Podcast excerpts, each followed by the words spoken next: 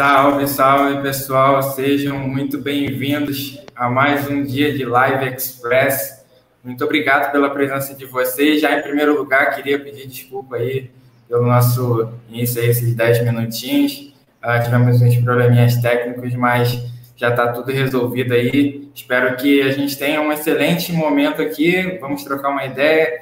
A Gisele, nossa especialista aí na parte de, de legalização, vai trazer um pouquinho aí também do conhecimento para a gente, um tema extremamente importante, também muito relevante na, nas nossas vidas enquanto atuantes na área da contabilidade, mas também para a gente passar aí para os nossos clientes aí nas questões aí burocráticas de regimes societários. Antes de prosseguir com esse vídeo, queria é, pedir a vocês aí para é, se inscrever no nosso canal. Você está chegando aí pela primeira vez, é, compartilhe o nosso link aí com seus contatos para que a gente possa é, ganhar maior relevância aí dentro da plataforma do YouTube. Também peço a você deixar o like se esse conteúdo for relevante, fizer sentido para você. E também convidar é, aquelas pessoas que, porventura, estejam nos ouvindo é, no Spotify, posteriormente a essa live, também te convido para vir aqui no YouTube todos os dias às 18 horas. Estamos aí com temas extremamente atualizados. Hoje nós vamos falar de uma notícia quentinha, basicamente, né, que saiu agora em, em agosto. A Gisele vai trazer uns detalhes para a gente. Então, sem maiores delongas, queria agradecer a vocês aí pela, pela presença. Gisele, suas considerações iniciais aí para o pessoal. Ao meu passar, ao meu ver. Bacana, bacana. Bom, Gisele, nós temos aí umas pessoas já na, nosso chat aí, dando boa noite. Já vou já boa noite aí para o Cleverson, Fernando, Yamara, Ney, Gilson, Marlos, Felipe, a de Rio das Ostras. Sejam todos muito bem-vindos. O Carlos. E o Carlos Alberto, ele é, deixou uma pergunta, né, que você é, já respondeu a primeira, né, se seria necessário fazer alteração na junta comercial, e aí você já colocou da tua, da tua percepção que ainda precisa de um ato para regularizar essa, essa situação, né? Eu acho que a gente teve uma, uma queda da Gisele aí, é, sabe? Não sei se perdemos a conexão, acho que sim. Bom, uh, enquanto a, a Gisele uh, não retorna, a gente, a gente segue por aqui. Uh, bom, a segunda pergunta aí, a Gisele está tá voltando. Está conseguindo me ouvir, Gisele? Estou sim, estou ouvindo. Perfeito. Então, é, sabe, pode colocar aí na tela. Então, o Carlos está querendo saber o seguinte: não precisa mais fazer a comprovação da integralização de capital social de 100 salários mínimos para a empresa Sociedade Limitada Unipessoal? É, no caso, como ela virou automaticamente uma SLU, não é obrigado mais esse, essa, esse valor mínimo, porque como a lei ela não esclareceu deixou, não esclareceu o mínimo de capital social, então, é, pelo legislador, no caso, você pode abrir com qualquer valor. Qualquer valor você pode abrir, como se fosse uma limitada. Ela tem a natureza jurídica como uma limitada, só que com um sócio só. Perfeito, perfeito. É, isso, essa era uma pergunta até que o Gilson também é, gostaria de saber, né? Então a gente já, já vê que uma das mudanças básicas aí é que não tem mais essa exigência do valor mínimo. Uh, o Carlos Alberto traz uma pergunta que é extremamente interessante, que antigamente o titular da Eireli ele não podia ser titular de duas empresas nessa modalidade, né? É, no caso da, da SLU, há alguma previsão aí legal de que ele possa ser titular de mais de uma SLU? É, no caso, o SLU ele pode ser titular tanto em uma como em outras não há essa obrigatoriedade. Ah, então já. Exatamente. Então, assim, já facilita bastante é, esse, esse processo aí de, de abertura de empresas no Brasil. Bom, seguindo nesse, nesse meandro, a gente tinha também essa, além da, da exigência da, dos 100 salários mínimos, que era um, um impedimento muito, muito grande em relação a esse processo, a gente tinha a parte de atividades que impedia as empresas de, de serem MEIs para acabar se tornando é. Né? Nesse caso aí da, da SLU, ela tem algum tipo de, de atividade que seria é, dentro do, do perfil da empresa, alguma coisa que proibiria a empresa de ser SLU, fora aquelas situações que a gente sabe de regime tributário, ou qualquer atividade empresarial ele pode ser SLU? É, no caso, é, sendo aprovada a atividade e o local pela prefeitura, ela vai poder fazer a, exercer atividade como SLU. Ainda não tem nada é, disciplinado na lei, ainda não falou nada sobre isso. Ainda não tem nada disciplinado.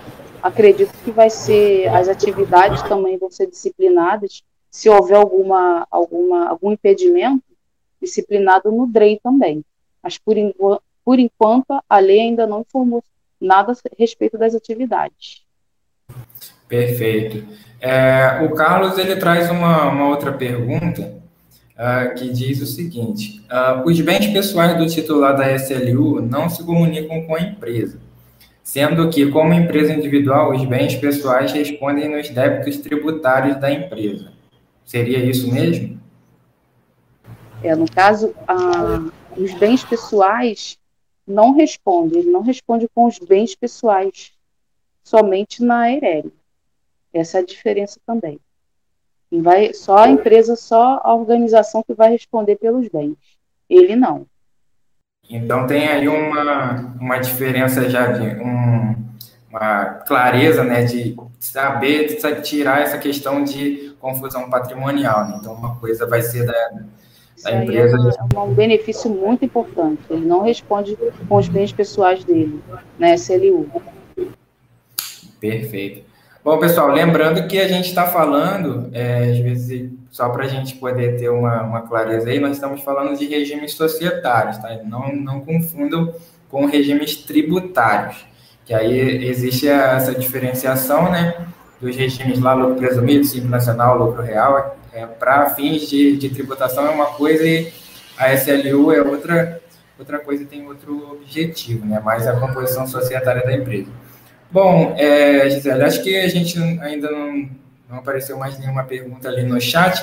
Existe mais alguma informação importante em relação a, a esse novo momento aí da, do fim da Eireli e essa nova composição societária? Já existe alguma, alguma previsão de que esse regulamento aí tenha, venha a, a detalhar né, como é que vai funcionar os próximos passos? No, no caso, o DRE ele pode divulgar a qualquer momento. A qualquer momento. Não tem nada, nada ainda, uma data certa para ser divulgado. Mas eu acredito que ainda esse mês.